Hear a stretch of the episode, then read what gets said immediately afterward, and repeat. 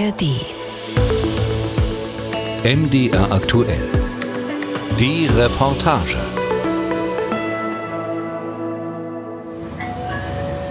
Hallo, good morning, sir. I'm Wade. Hallo, guten Morgen, Sir. Ich bin Wade Ze von der Nationalen Umweltbehörde. Ich bin hier, um bei Ihnen nach Brutstätten von Mücken zu schauen. Ist es Ihnen recht, wenn ich das Haus inspiziere? Mosquito breeding. Is it convenient for me to inspect the house? Sure.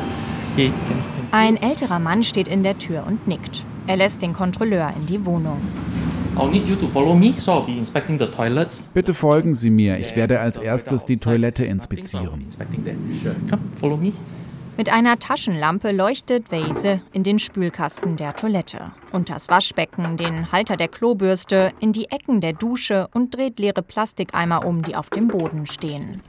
So what I look out for Ich schaue nach stehendem. Wasser. In Haushalten in sind Eimer der übliche Brutplatz, einschließlich der Ränder, in denen Wasser stehen könnte. Es braucht nur die Fläche einer some water 20-Cent-Münze, stagnation. It damit sich Mücken vermehren können. The size of a 20 cent coin for mosquitoes to breed. Okay? So this one is dry, so very good. Alles trocken. Ein Lob an den Hausbesitzer David Lim und seine Frau. Weiter geht es in der Küche. Er leuchtet ins Abtropfgestell fürs Geschirr. Okay, this is dry as well. The larvae are sensitive to light. Die Larven reagieren auf Licht. Wenn du sie mit einer Taschenlampe anleuchtest, bewegen sie sich. Das macht es leichter, sie zu entdecken. Der Inspektor öffnet ein Fenster nach draußen, wo Singapurer üblicherweise ihre nasse Wäsche trocknen. Schaut im Blumentopf nach stehendem Wasser. Am Ende noch ein Blick unters Sofa. In Clustergebieten sprühen wir üblicherweise Insektizide in dunkle Ecken des Hauses. Ein beliebter Rückzugsort von Moskitos ist unterm Sofa.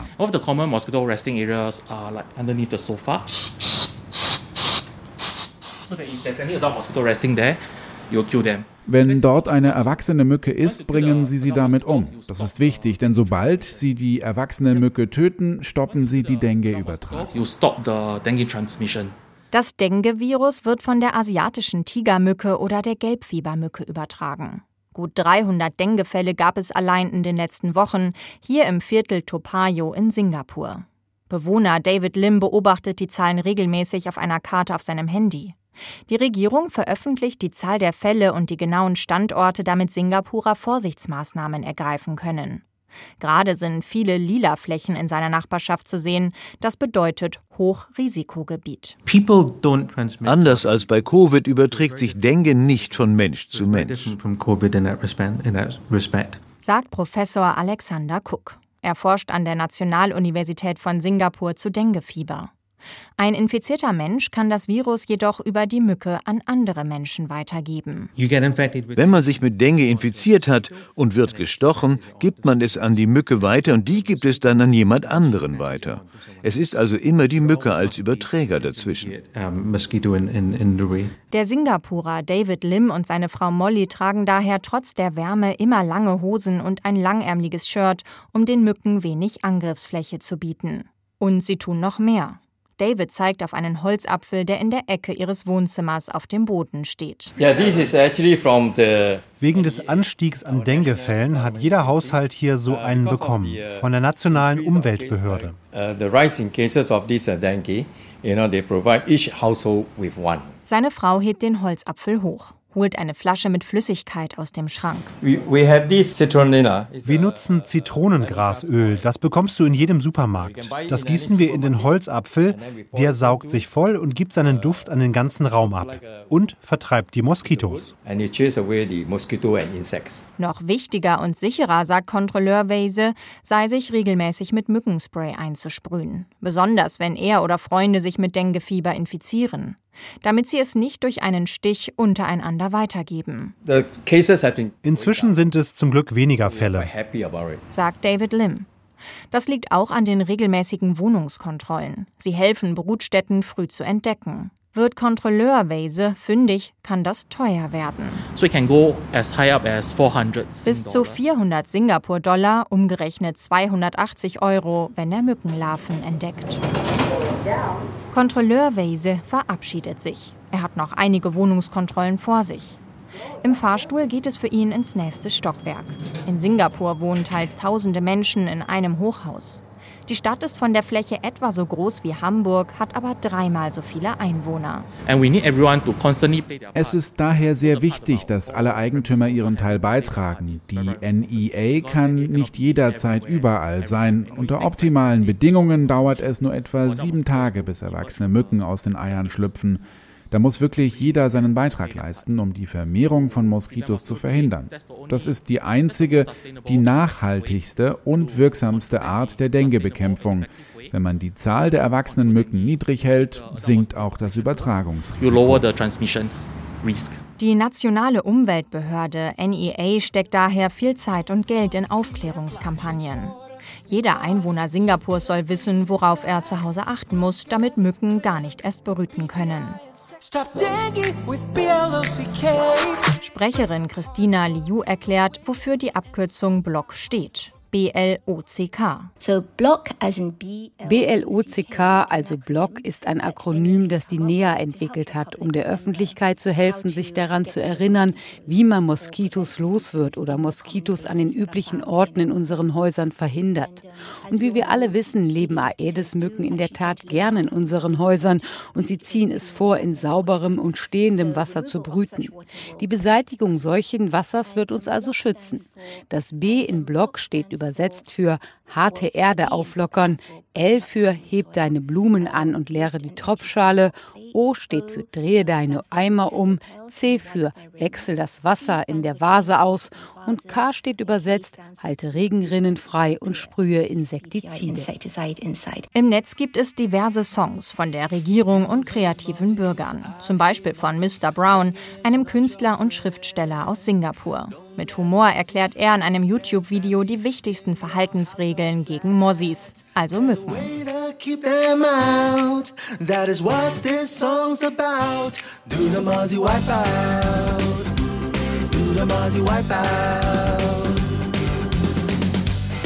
Die Singapurerin Nicole Neveling hatte bereits zweimal Dengue. Das erste Mal 2016, das zweite Mal 2020. Die Symptome der Viruserkrankung waren schlimm, sagt sie. Es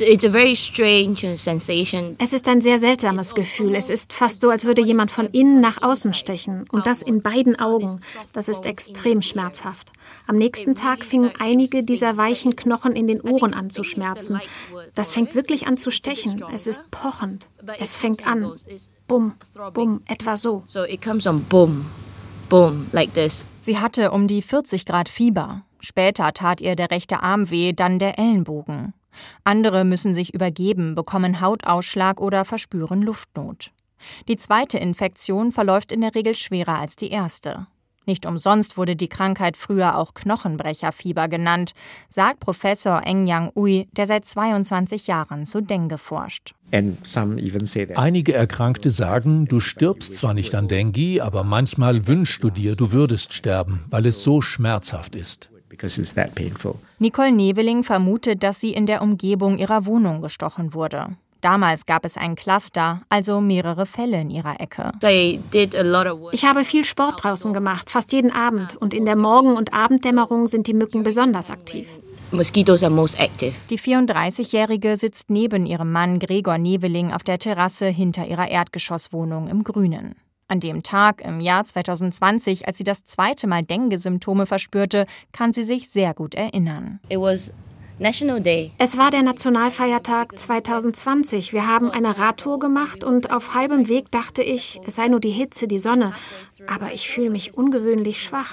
Ich strampelte, strampelte, strampelte und ich dachte, nein, ich kann das nicht, ich kann nicht, ich schaffe das nicht mehr. No, I can't, I can't, I can't do this. Nicole was slow. Es war verrückt. Wir fuhren mit dem Fahrrad und Nicole war langsam. Und ich dachte, was ist da los? Warum ist sie so langsam? Das ist nicht normal. Sie ist normalerweise eine schnelle Radfahrerin. Aber es war ein wirklich, wirklich heißer Tag, also habe ich nicht so viel darüber nachgedacht. Aber irgendwann hat sie dann gesagt, ich kann das nicht mehr. Und es war tatsächlich wieder Dengue. Es war verrückt. Es ging so, so schnell. It was dengue. It was crazy. It was so, so quick. So the second time when I felt it, Beim zweiten Mal wusste ich sofort, dass es Dengue ist. Das Gefühl, der Schmerz in deinem Körper, du weißt es einfach. Ich schätze, es ist eine Form von Trauma, bei dem man denkt, oh, ich glaube, es passiert wieder. It's happening again. Sie fuhren im Taxi zurück nach Hause und kurz darauf kam sie ins Krankenhaus zur Überwachung. Eine wirksame Therapie gibt es nicht. Man kann nichts dagegen tun. Man nimmt nur Paracetamol, sonst gibt es nichts. Tonnenweise Flüssigkeit, Elektrolyte, 100 plus. Ein beliebtes isotonisches Sportgetränk in Singapur. Viel trinken ist das Wichtigste während einer Dengue-Erkrankung. So what I did Was ich beide Male gemacht habe, ich habe Tee getrunken. Ich habe Räuberstee getrunken. Ja, und sonst liegst du einfach da. Du kannst nichts dagegen tun. Es kursieren alle möglichen Tipps und Rezepte. Eines dieser Hausmittelchen haben sie versucht. Saft aus Papayablättern. Ein medizinischer Nutzen ist wissenschaftlich nicht erwiesen. Ihr Mann Gregor Neveling aus Deutschland hat den Saft für seine Frau gekocht. Er lebt seit 2008 in Singapur. Ich habe die Blätter genommen und sie klein geschnitten, dazu Zitrone und eine Menge Honig. Dann habe ich es probiert, bevor ich es ihr geben wollte, und ich glaube, ich habe geschrien und sie sagte nein. Es war der schrecklichste Geschmack meines Lebens. Es ist wirklich wahnsinnig bitter. Ultimate bitterness. Nicole hat dann lieber die Papayablattpillen geschluckt. Nach zwei Wochen ging es ihr wieder besser. Nachdem ich mich erholt hatte, ging in meinem Büro ein Scherz um, weil ich viel Gewicht verloren habe. Du hast einfach gar keine Lust zu essen. Man kann sich nicht einmal bewegen, also geschweige denn essen. Es gab also einen Witz im Büro. Das ist das schnellste Abnehmprogramm, das man machen kann. Oft verläuft das Denguefieber harmlos. Viele Menschen spüren keine Symptome, merken daher gar nicht, dass sie angesteckt wurden. In seltenen Fällen kann die Krankheit lebensgefährlich verlaufen. Wenn du dir die Zähne putzt und dein Zahnfleisch fängt an zu bluten, dann ist das ein Zeichen, dass du den kritischen Punkt überschritten hast. Einem Freund von ihr ist das passiert. Vier Wochen lag er im Krankenhaus. Für ihn sei es lebensbedrohlich gewesen. The dangerous part about dengue das Gefährliche an Dengue ist, dass das Virus das Immunsystem aktiviert. Und wenn dein Immunsystem auf Hochtouren läuft, kann es deine Blutgefäße beschädigen. Und wenn die Blutgefäße beschädigt sind, tritt der flüssige Teil des Blutes, das Plasma, aus dem Blutgefäß aus. Die Zellen bleiben drin, die roten Blutkörperchen bleiben bei den Blutgefäßen, aber der flüssige Teil tritt dann aus. Wenn das passiert, schrumpft das gesamte Blutvolumen und wenn das Volumen in den Blutgefäßen nicht ausreicht, sinkt der Blutdruck. Und so gerät der Patient in einen Schock. Das ist der gefährlichste Teil des Dengue-Fiebers. Wenn man einen Schock erleidet, bekommen die Organe nicht mehr genug Sauerstoff und versagen. Und so sterben die Menschen an Dengue.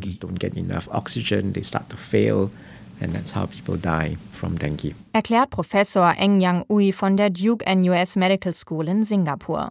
Drei Medikamente seien gerade in einer klinischen Studie in der Testphase. Hoffentlich funktioniert eins von ihnen, wenn nicht sogar mehrere. Singapur ist in der Vergangenheit sehr erfolgreich gewesen im Kampf gegen Dengue. Besonders seit den 60er Jahren, als das Denguefieber Malaria als häufigste Todesursache bei Kindern abgelöst hat, sagt Professor Ui. Doch der jahrzehntelange Erfolg stelle das kleine Land in den Tropen kurioserweise vor eine neue Herausforderung, erklärt auch Professor Alexander Cook. Damals, zur Zeit der Unabhängigkeit, hatten die meisten Menschen ein oder zweimal Dengue, bevor sie erwachsen wurden. Wenn ich heute meine Schüler frage, hatte jemand von euch Dengue, dann heben normalerweise ein oder zwei die Hand in einer Klasse mit 100 Kindern. Die Immunität in der Bevölkerung sei daher heutzutage gering. Alle fünf bis sieben Jahre komme es aus diesem Grund zu größeren Ausbrüchen. Du brauchst in der Regel zwei Infektionen, um immun zu werden, zumindest gegen symptomatische Infektionen. Wir sind also paradoxerweise über die Zeit anfälliger für Ausbrüche geworden. Sagt Professor Ui. 7000 bis 30.000 Fälle gebe es in Singapur pro Jahr, je nach Stärke des Ausbruchs und je nachdem, welcher der vier Dengue-Virustypen sich gerade durchsetzt. Wenn du auf die vergangenen 50 Jahre zurückblickst, sieht es so aus, als ob Dengue 2 am wahrscheinlichsten eine schwere Krankheit verursacht, gefolgt von 1 und vielleicht 3. Strang 4 verläuft meistens mild. Nicole Neveling ist vorsichtiger geworden, seitdem sie Dengue hatte. Sie achtet noch stärker als früher auf Wasserquellen. Ich habe in alle unsere Blumentöpfe Löcher gemacht, damit das Wasser abfließen kann, weil Mücken es lieben, in dem stehenden Wasser ihre Eier abzulegen. In Wasser, das nicht abfließen kann, hat sie ein Mittel gegeben, das Bacillus thuringiensis genannt wird. Ein Bakterium, das Mückenlarven tötet. Die Falle sieht aus wie ein kleiner weißer Donut, der auf dem Wasser liegt. Wenn die Larven etwas davon fressen, sterben sie. Zur Dämmerung hin sprüht sich die 34-jährige Singapurerin regelmäßig mit Mückenspray ein. Sie hat eine ganze Tasche voll mit verschiedenen Fläschchen, Salben, Pflastern. Alles gegen Mücken.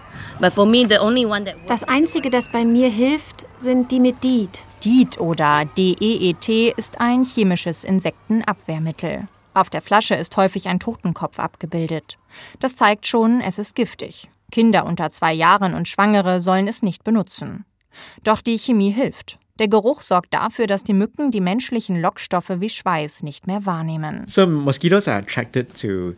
Mücken werden von Menschen angezogen, durch Schweiß, aber auch durch Kohlendioxid, das wir ausatmen und eine Reihe verschiedener anderer Chemikalien, die wir aus unserem Körper ausstoßen, die dann dazu führen, dass die Mücken sich auf uns stürzen. Einige Menschen sind dabei für die Mücken attraktiver als andere. Bei meiner Frau und mir ist es so, sie wird gebissen, ich nicht sagt Professor Ui. Bei Nicole und ihrem Mann Gregor ist es genauso. Ich brauche kein Mückenspray nutzen. Ich brauche nur Nicole neben mir, dann beißt mich keine Mücke. The moment I put her next to me, no mosquito bites me. Es ist wie wenn wir in ein Restaurant gehen und dann riechst du das Essen und bist plötzlich super hungrig. Ich denke, das ist genau das, was die Mücken dazu bringt, zu kommen und dich aufzuessen, also dich zu stechen. In ihrer Nachbarschaft sprüht eine private Firma regelmäßig Insektizide, jeden Mittwoch. Eine große, weiße, giftige Wolke. It's like in a nightclub. Es ist wie im Nachtclub mit der Nebelmaschine. Es riecht nicht gut, sieht aber eigentlich ganz interessant aus.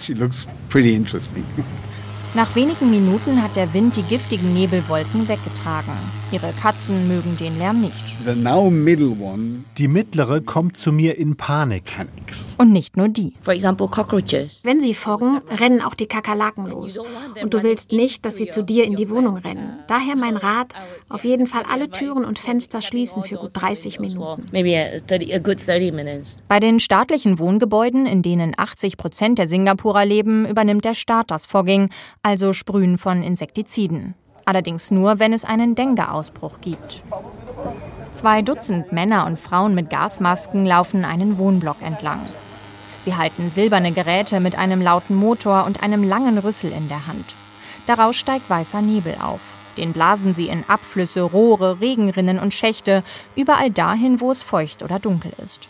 Das Insektizid tötet die erwachsenen Mücken. Im Eingang eines Wohnblocks hängt ein großes rotes Plakat. Achtung, Dengue, 200 Fälle. Fogging ist aus zwei Gründen üblich. Der eine ist, es ist schwierig, alle Brutstätten zu finden. Und selbst wenn man die Brutstätten findet, wird es einige Zeit dauern, bis die erwachsenen Mücken weg sind. Beim Foggen kann man die Anzahl der erwachsenen Mücken in einem großen Gebiet relativ schnell reduzieren. Es ist auch sehr offensichtlich und zeigt, dass man etwas tut, um die Ausbreitung des Denguefiebers zu verhindern. Leider fördert es aber auch die Resistenz gegen die verwendeten Chemikalien. Sagt Professor Alexander Cook von der National University of Singapore. Wir haben herausgefunden, dass die Moskitos gegen viele der üblichen Chemikalien, die beim Foggen verwendet werden, bereits resistent sind. Es hat auch den Effekt, dass es andere Lebensformen schädigt, wie zum Beispiel andere Insekten. Insekten und vielleicht sogar die menschliche Gesundheit. In geringer Dosis und mit genügend Entfernung seien die Stoffe nicht giftig für den Menschen. Die Wirkung der Sprühaktionen ist jedoch wissenschaftlich umstritten. Das sagt auch Professor Eng Yong Ui. Der Einsatz von Insektiziden ist, zumindest aus meiner Sicht, ein sehr stumpfes Werkzeug, weil man damit auch andere Insekten tötet, einschließlich der Insekten, die Moskitos fressen. Im Grunde nimmst du ihnen auch ihre natürlichen Fressfeinde weg. Die Aedes-Mücke ist in städtischen Gegenden heimisch, selten in ländlichen. Ihr Flugradius beträgt nur 500 Meter. Im Schnitt lebt eine Aedes-Mücke drei Wochen. In der Zeit legen die Weibchen rund 300 Eier. Sieben Tage brauchen die im Schnitt zum Schlüpfen. Entfernt man also ein Weibchen, hat man möglicherweise 300 weitere Mücken aus der Umwelt entfernt. Die Behörden konzentrieren sich auf die Weibchen, da nur die Weibchen stechen. Die Männchen sind Vegetarier. Die Weibchen müssen eine Blutmahlzeit zu sich nehmen, bevor sie Eier legen können. Das Blut ist reich an Nährstoffen. Die Männchen müssen keine Eier legen. Sie ernähren sich nur von Pflanzenextrakten.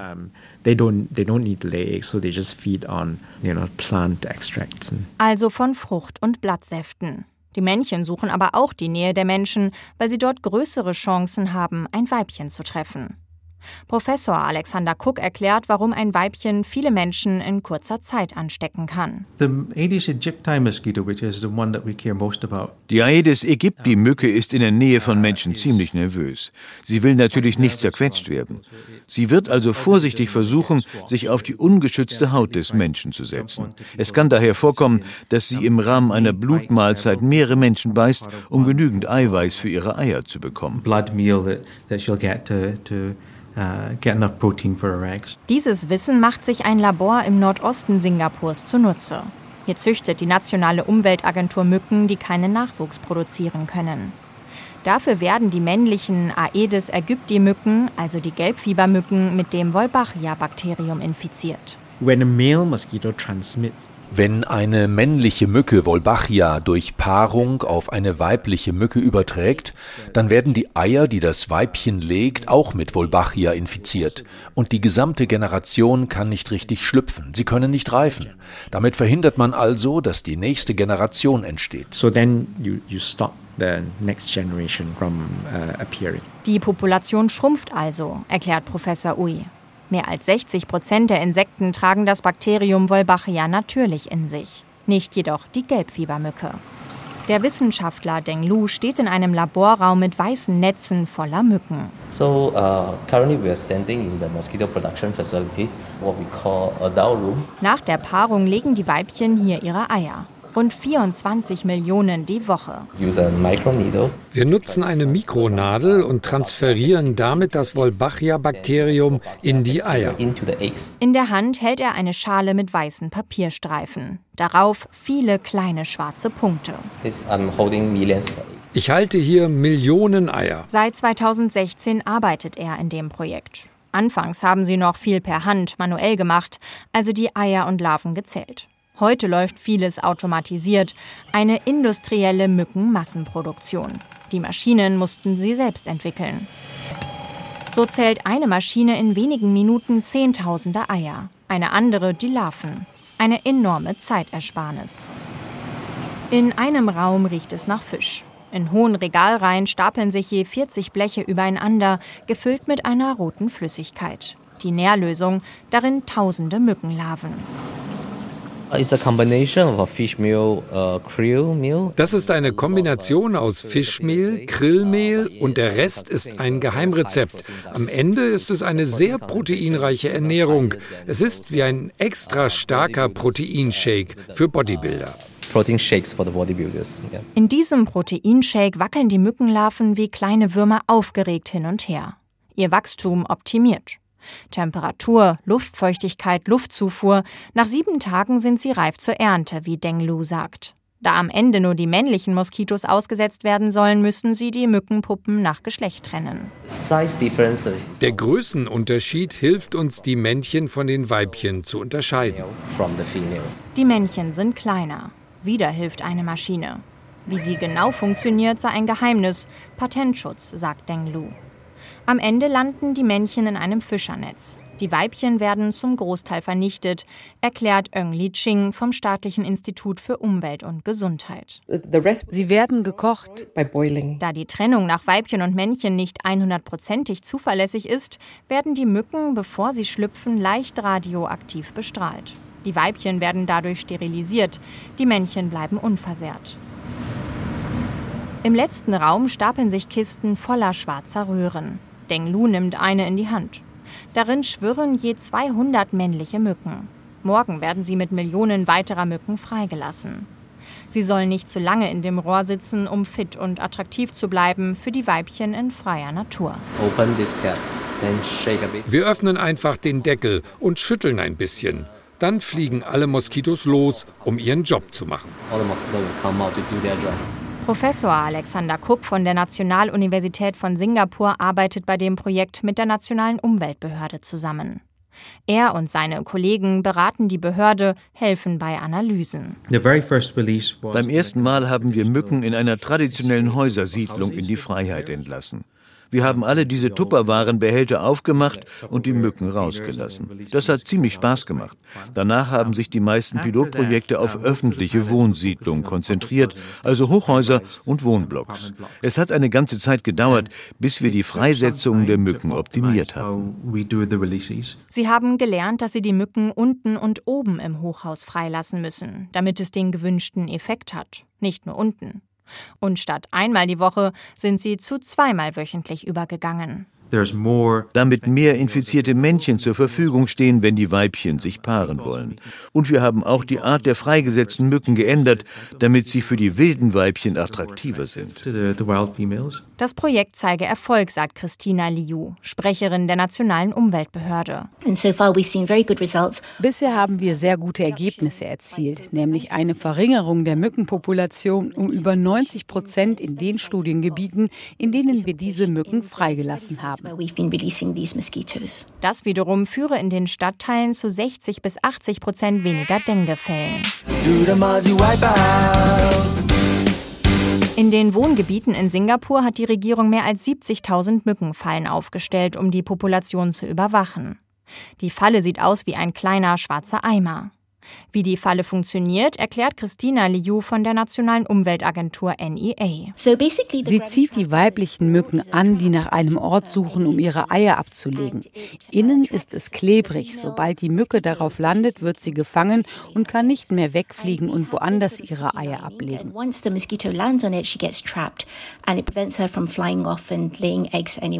Die Eier fallen durch ein feines Gitter ins untere der Falle. Die Mücken können dort zwar schlüpfen, aber das Netz ist zu fein, um rauszufliegen. Alle zwei Wochen kommt ein Kontrolleur wie Weise und checkt die Fallen. Er zählt die Moskitos und analysiert die Art. So weiß die Regierung, wo sie wann tätig werden muss. Neben der aktiven Bekämpfung der Mücken wird auch an Impfstoffen gegen Dengue geforscht. Inzwischen gibt es zwei auf dem Markt. Die Forschung ist schwierig und hat lange gedauert, da es vier Dengue-Virustypen gibt und die Erkrankung nach wenigen Wochen verschwunden ist, sagt Professor Alexander Cook.